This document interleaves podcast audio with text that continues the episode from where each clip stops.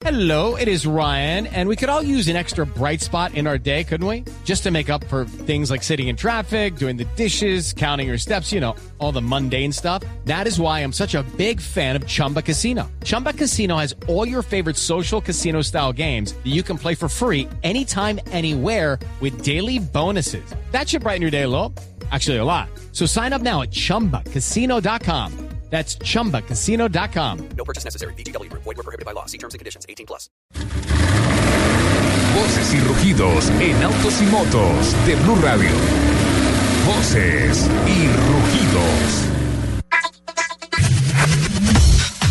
Según cifras del Registro Único Nacional de Tránsito RUND, Nissan Colombia alcanzó durante 2015 un total de 20.679 unidades, logrando el 7.2% de participación de mercado en 2015, lo que representa un crecimiento del 9% con relación a 2014. Los resultados ubican a Nissan como la cuarta marca más vendida en Colombia, detrás de Chevrolet, Renault y Kia respectivamente, y como la primera entre las marcas japonesas que convergen en el mercado local.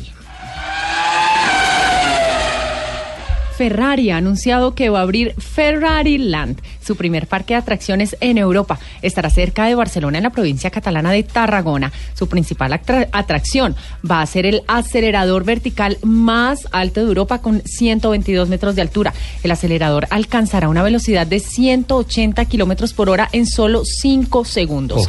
Las personas serán impulsadas en vertical hasta alcanzar los 122 metros y luego caerán en picada.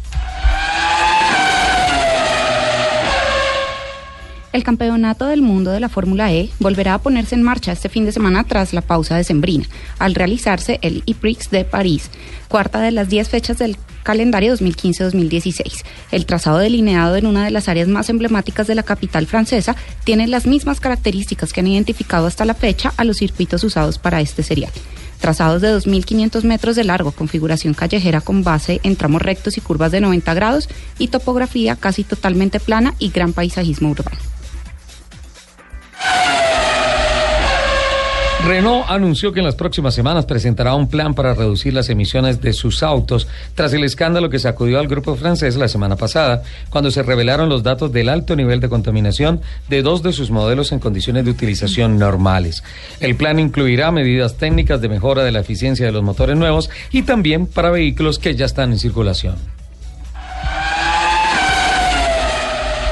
En una colaboración nunca antes vista, 17 de los principales fabricantes de vehículos llegaron a un acuerdo con la Secretaría de Transporte y la entidad de la Seguridad Nacional de la Carretera, las dos más importantes organizaciones encargadas de la seguridad en las carreteras de Estados Unidos, para reducir así la siniestralidad en las vías.